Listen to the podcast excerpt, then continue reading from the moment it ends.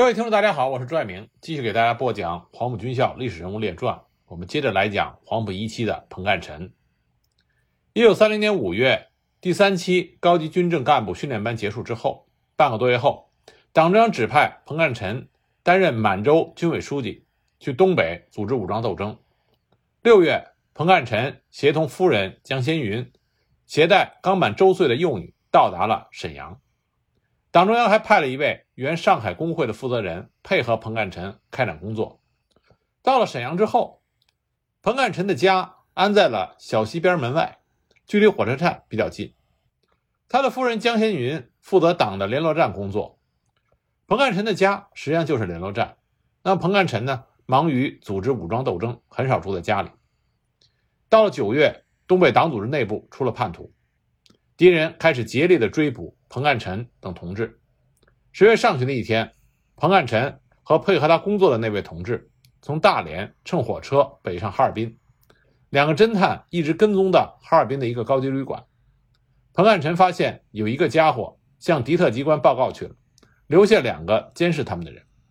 彭干臣就向他的助手使了个眼色，然后从容地走出房间，热情地跟侦探打招呼，邀请他进房间坐坐。等那个家伙走进房间，彭干臣和他助手就把那个家伙掐死了。然后他们直奔火车站，乘车取到大连，接着回到上海。鉴于他们两个人在东北已经暴露，党中央决定他们两个人暂留上海。彭干臣回上海后约一个月，中央军委又派彭干臣任中共顺直军委书记。十二月，他到达天津，和天津某公司的一位经理合住一栋洋房。对外称某洋行当经理，他在天津千方百计地恢复发展顺直省的地下武装，但当时白色恐怖非常严重，工作很难开展。由于叛徒的出卖，一九三一年二月，中共顺直省委遭到了大破坏，省委书记和许多党员被捕。当年四月，原中央政治局委员、中央特科的行动科长顾顺章在武汉叛变，在这种情况下。彭干臣在天津工作就更加的困难，中央军委决定彭干臣离开天津，秘密的返回上海。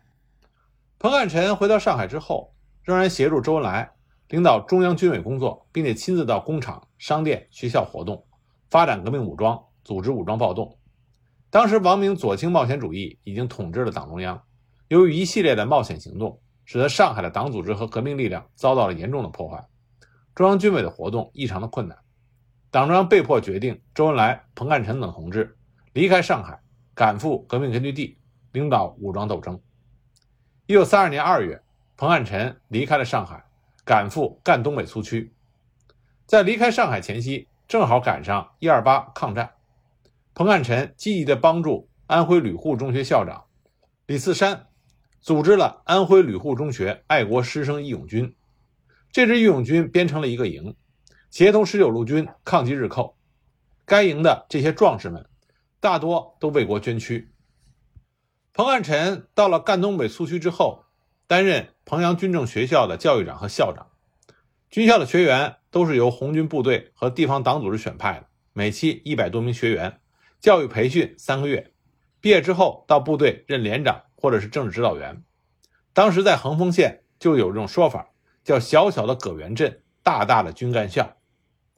彭干臣在彭阳军政学校任职的时候，把自己的名字最后一个字的“臣”改成了“成”字，含义是：党教干的工作就要立志干成功。一九三三年一月，根据中国军委的命令，闽浙赣红十军改编为两个师，与红三军团的一个师合并为红十一军，不久划归中央红军建制。与此同时，原赣东北革命军事委员会组建的赤色警卫师，扩编为新的红十军。匡龙海为代军长，聂红军为政委，彭干臣任参谋长。新的红十军组建之后，彭干臣配合着军长和政委，带领队伍在赣东北机动作战。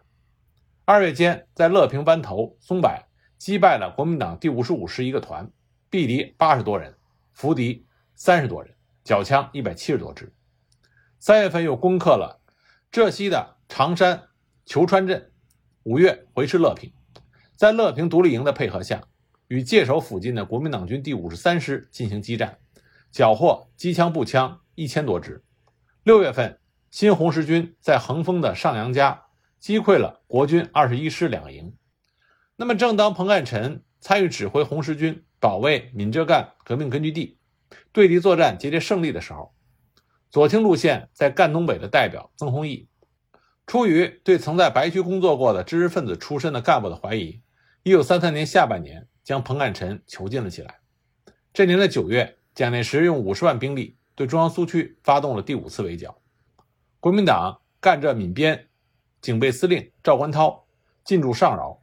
指挥东南西北四路军进剿闽浙皖赣苏区。闽浙皖赣的军民虽然经过浴血奋战，但是未能取胜。国军已经形成了四面包围的合围之势。彭干臣心如刀绞，盼望着能够走出囚牢，投入到反围剿的战斗。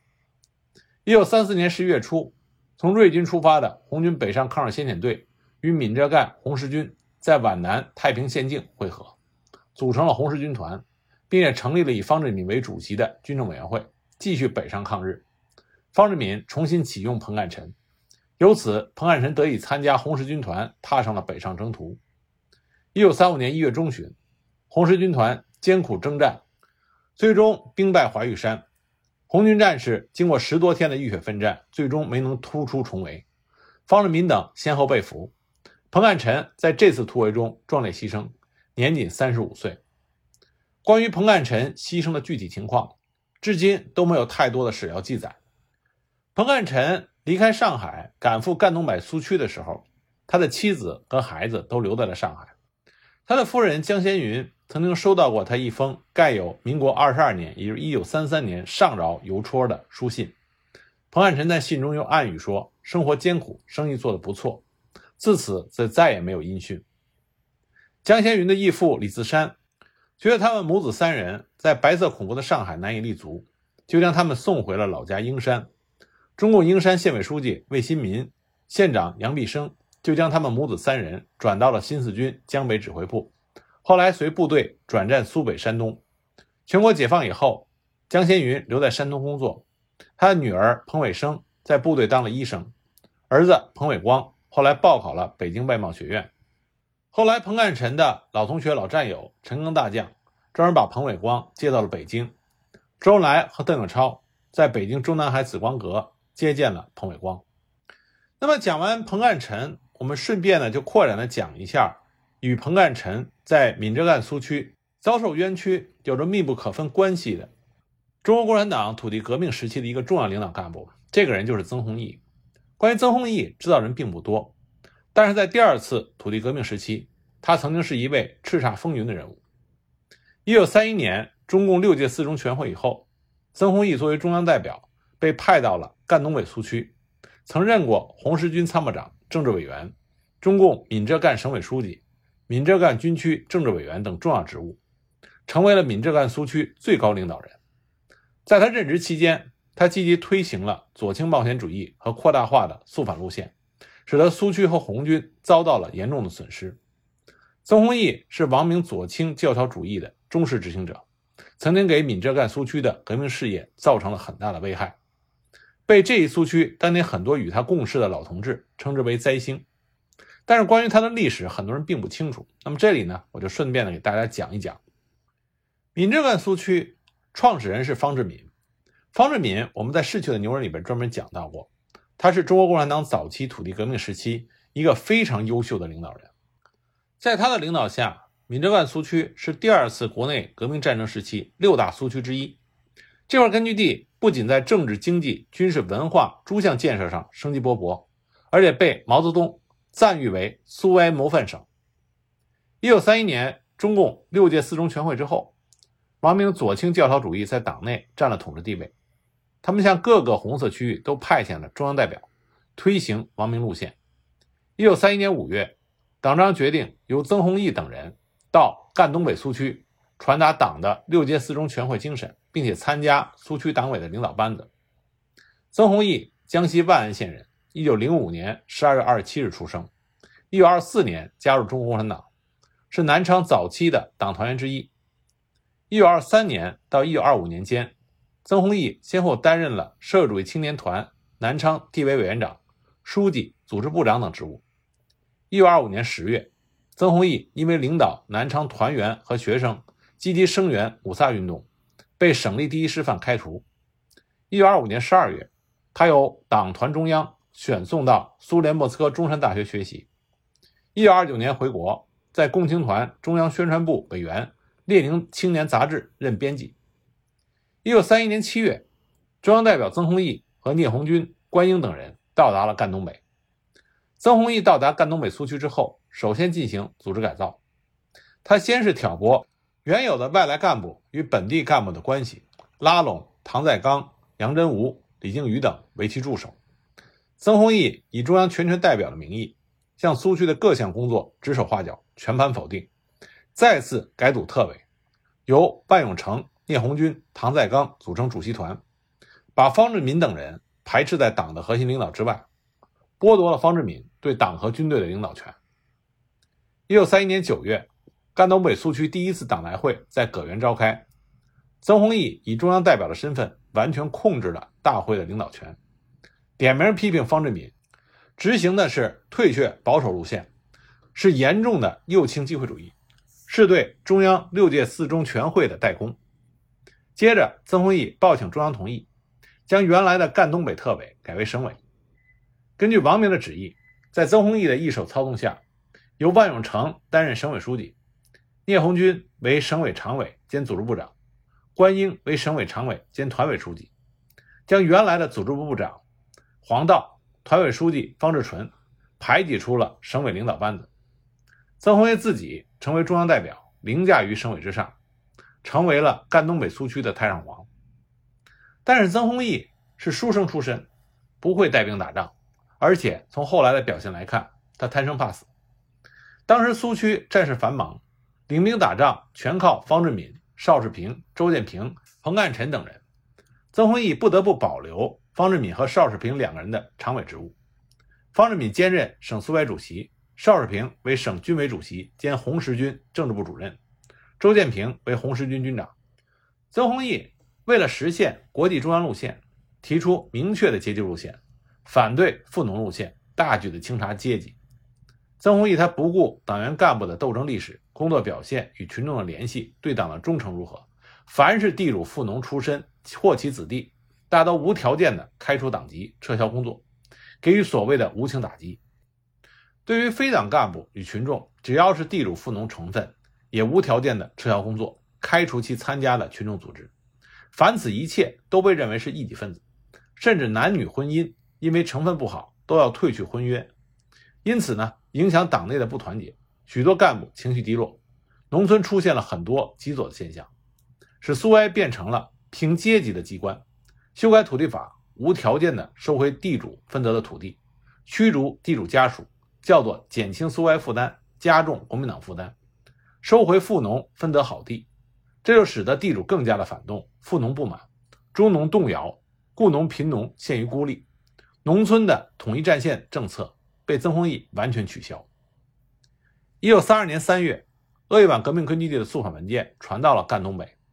曾洪义以鄂豫皖肃反之后打过胜仗，提出了以肃反胜利争取红军胜利的口号。三月二十七日，赣东北省委颁布了肃反宣言。五月十一日，赣东北团省委又发出了关于肃反运动周工作的紧急通知。惨痛的闽浙皖赣的肃反开始了。一九三二年九月，临时中央给赣东北发来了九月指示信，声称零星的破获固然需要，然而我们必须从这种零星的破获中一直追踪到总的领导机关。当时做文化工作的潘悟行。做工会工作的何东桥，做互济会工作的罗子华，都对曾洪义表示不满。他们在闲谈中提倡健康，要洗脚爬山等。曾洪义就认为他们名义上是健康会，实际上是改组派。五月间，曾洪义主持了万人公审大会，以健康会为罪名，将潘悟行等人处死。曾洪义还一手炮制了改组派省委的特大冤案，把吴先民。打成了改组派省委书记，从此曾洪义更加的疯狂，在军队大举肃反，使红十军遭受了惨痛的损失。为了制造声势，曾洪义让人编了一首肃反歌曲，唱什么“工农士兵大动员，肃反宣传要加紧，极恶改组派，残酷 AB 团，所有反动第三党，破坏苏维埃和红军。”他还写了一篇中共中央代表曾洪义同志的启事，在团省委机关报《列宁青年周报》上发表，提出的口号是以肃反的胜利争取红军的胜利。在这个口号的引导下，肃反运动很快的就被简单化和扩大化。在赣东北苏区，人们都怕曾代表谈话，谈过话的人轻则撤职查办，重则公审枪毙。背地里大家都称他为曾阎王。赣东北省苏维主席方志敏、省军委主席邵世平、省团委书记关英等人，对于曾洪义的错误行为进行了针锋相对的斗争。在省委会议上，方志敏就提出质疑。闽浙赣党内是坏人多还是好人多？如果坏人多，根据地和红军怎么能够从无到有、从小到大？如何说是好人多？这样不分青红皂白的怀疑一切是否有问题？曾洪义则是咄咄逼人的反问说：“在你方志敏的眼里，根据地就没有坏人了？”方志敏回答说：“有，但是没有你想象的那么多。”吴先民是义恒暴动主要领导人之一。为了发动农民运动，他从革自己家庭的命做起，一把火当众烧掉了田契、借据，赢得了穷人的信任，是一位优秀的革命者。因为他在一些重大问题上与曾洪义持不同意见，对曾洪义的跋扈横行表示不满，几次与曾洪义发生争论，因此呢，就成了曾洪义的眼中钉。曾洪义从吴先民家里搜去的日记本上，发现既有赤色警卫师和上饶县各区委书记。区苏维主席的名字，就视其为改组派的名单，悍然逮捕了吴先民。一九三二年十二月十一日，曾洪义等人在葛源召开的纪念广州暴动五周年群众大会上，判处吴先民极刑。一九四五年，党的七大为吴先民的问题平了反，赣东北这个特大冤案得到了昭雪。在处决吴先民的同时，曾洪义将方志敏和邵世平关入紧闭室，停职反省。这个时候，根据地只剩下纵横两三百里的区域了，并且受到了国军重兵的围攻，而曾洪义却在天天杀自己的同志。坐在禁闭室，方志敏心如刀绞，为在力所能及的范围内抵制或者减轻左的危害，方志敏相忍为党，写了书面检讨。为了大局，邵世平也做了同样的选择。曾洪义将方志敏、邵世平的检讨印成了党内文件，大肆的散发。赣东北苏区的肃反运动一直持续到一九三五年，尚未完全停止。由于乱捕乱杀，大伤了党的元气，造成了干部动摇逃跑、人人自危，使党内产生了一种严重的恐怖现象。许多军事骨干被杀，影响了红军作战的情绪，减弱了战斗力，使军事遭受了不断的失利，形成了农村的恐慌，群众对党怀疑，隔离了苏维埃与人民、党与群众的联系。造成赤白对立，失去了苏区周围群众工作的桥梁，影响了党的白区工作，在社会上造成了极坏的影响。杀投降官兵，杀俘虏，破坏了党对投降兵、俘虏兵的政策。这些才是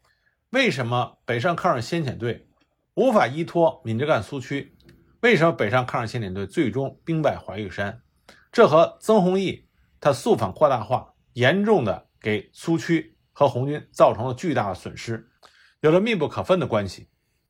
一九三一年六月，第三次围剿开始之后，进攻赣东北苏区的国军大约是十个团的兵力，采取碉堡战术，步步为营，合围推进。面对强大敌人的进攻，不懂军事的曾洪义无视方志敏、邵世平、周建平等人主张军事上对敌人力量薄弱的皖南、浙西发展的正确意见，而大批所谓的右倾逃跑主义。提出变堡垒为敌人坟墓的口号和持久围攻堡垒的方针，强令红军向西南发展，打通通往中央苏区的道路。在曾洪义左倾冒险主义的指导下，红十军开始对敌人的炮楼、碉堡死打硬拼。桂西夏家岭的一个坚固炮台，红军屡次强攻不下。攻打横峰县城城郊碉堡的红军将士浴血奋战，虽然摧毁了一个碉堡，但是损失惨重。曾洪义在军事上的瞎指挥和随之而来的残酷的肃反，致使红十军处处被动，徒耗实力。根据地因之损失近半。一九三二年六月，蒋介石又集中重兵发动了第四次围剿，其中用八个师、三十六个团的兵力进攻赣东北。由于第三次反围剿斗争的失利，赣东北党委决定重新采取方志敏、邵世平、周建平等一贯坚持的游击战和带有游击性质的运动战来粉碎敌人的围剿。红十军二进闽北的胜利，使得赣东北的形势有了转机。根据地不仅没有缩小，反而有了扩大，这证明方志敏提出的向皖浙边发展的方针是正确的。这是对曾洪易执行左倾军事路线的有力批判。第四次反围剿的胜利之后，赣东北苏区得到进一步的巩固和发展。在一九三二年十二月十一日广州暴动纪念日，中共中央和中华苏维埃共和国下令改赣东北省为闽浙赣省，同时成立了闽浙赣军区。曾洪易被任命为闽浙赣军区政委，唐在刚为军区总指挥，邵世平为军区政治部主任。闽浙赣苏区军民粉碎了国军第四次围剿之后，一九三三年三月十八日到二十三日，方志敏在葛源主持召开了闽浙赣省第二次工农兵代表大会，方志敏继续担任省苏维埃政府主席。会后，赣东北苏区政权建设日趋完善，红军和地方武装建设有了新的发展。经济建设突飞猛进，一九三三年的农业生产比一九三二年增长了百分之二十，超过了中央苏区增长的速度，有力的支援了革命战争。在十个月后召开了第二次全国工农代表大会上，毛泽东又一次表扬了赣东北的同志，说他们和兴国的同志一样，也有很好的创造，他们同样是模范工作者。这时，中央苏区开展了反对罗明路线的斗争，曾洪易亦步亦趋。于一九三三年七月，召开了闽浙赣省党支部书记大会，以反罗明路线为名，大反所谓右倾机会主义，使局势刚刚开始好转的闽浙赣根据地又陷入了严重的危机。一九三三年十月，第五次围剿开始，曾洪易以中央代表的身份指挥反围剿，他不接受血的教训，又叫红十军去钻敌人的堡垒丛，致使红十军再次受损。一九三三年十月二十日，赣东北省第三次工农兵代表大会在葛源召开。在这次会议上，干部群众都表示了对曾洪易的不满，要求方志敏出来主持工作。一九三三年十二月，中央电令曾洪易出席在瑞金召开的中共六届五中全会，任命方志敏为赣东北省委书记，暂时满足了赣东北的地方要求。鉴于曾洪易在工作上的严重失误，方志敏。在曾洪易离开之际的省委会议上，给予了曾洪易严厉的批评。曾洪易离开之后，在方志敏的领导下，赣东北苏区工作上有些转变，表现在第一，把新成立的红十军向皖南行动，获得了某些胜利，建立了华德苏区；第二，停止查田查阶级行动，认为过去进行过左，肃反也缓和了一些；第三。开办白区工作训练班，分配皖南及景德镇一带重新开展白区工作，于是部队中、群众中的情绪均有好转。中共六届五中全会的决定传到闽浙皖赣之后，闽浙赣苏区在军事上重新回到了红色堡垒对白色堡垒，不失苏区一寸土地，为阻止殖民地道路与实行苏维埃道路而斗争的道路上来。国军的堡垒进攻更加发展。由于军事实力的悬殊，红色堡垒是抵不住白色堡垒的，所以伤亡颇大，部队损失，苏区日益缩小，形势更加严重。曾洪易离开之后，在方志敏领导下的那些转变，这时又被否定了。而更为可怕的是，已经离开闽浙赣苏区领导地位的曾洪易，再一次作为中央代表，随着由红七军团组成的北上抗日先遣队，向着。闽浙赣苏区和红十军而来，那么曾洪易给北上抗日先遣队带来怎样的危害呢？我们下集再继续的给大家讲。